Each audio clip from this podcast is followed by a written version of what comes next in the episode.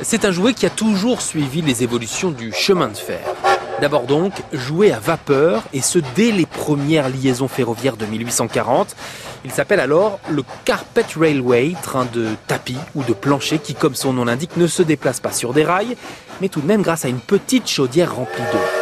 Mais il coûte cher, explique Elsa Simon du musée du jouet de Colmar. C'est vrai que jusqu'à la fin du 19e siècle, on était plus encore dans le jouet. Des petits qu'on tirait avec une ficelle et plus on avance, euh, plus ça devient réaliste. On commence à leur mettre des rails, euh, des accessoires. Et maintenant, c'est vrai que le petit train, c'est plus du modélisme ferroviaire. Passez enfin en commande d'un spectaculaire circuit avec ses trains, son village et son superbe décor. Réalisez son train électrique, le numéro 1, le rail, la voiture voyageur et le fascicule, 3,95€ seulement. Achète collection. Les ferromodélistes sont capables de dépenser des fortunes pour leur passion.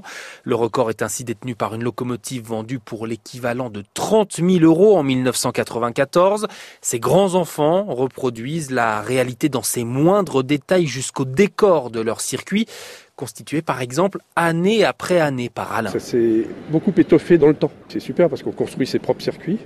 On choisit les locomotives, on choisit les wagons de voyageurs ou les wagons euh, de marchandises. Après, on équipe avec des gares, avec des personnages. On complète et puis après, ben, quand ça sort du cadre, ben, on fait des déviations pour aller dans toute la maison.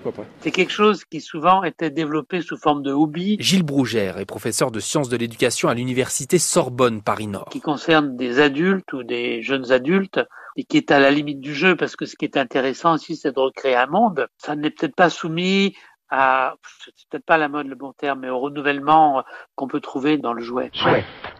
Le train jouet, qui n'est pas celui des modélistes, mais celui pour les plus petits, revient lui aussi chaque année au pied du sapin. Un investissement qui dure des wagons d'années.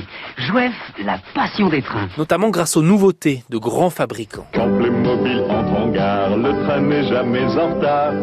Construit le nouveau train de marchandises motorisé Lego City. Des jouets qui, ce Noël encore, ont fait de nouveaux passionnés, dont le fils de ce Parisien. Après avoir eu un train et un métro, il s'est jeté sur le tram. C'est complètement le cirque dans l'appartement. Euh, mais bon voilà, ça met aussi un petit peu de, de bonne humeur dans la maison. Les voisins apprécient un peu moins.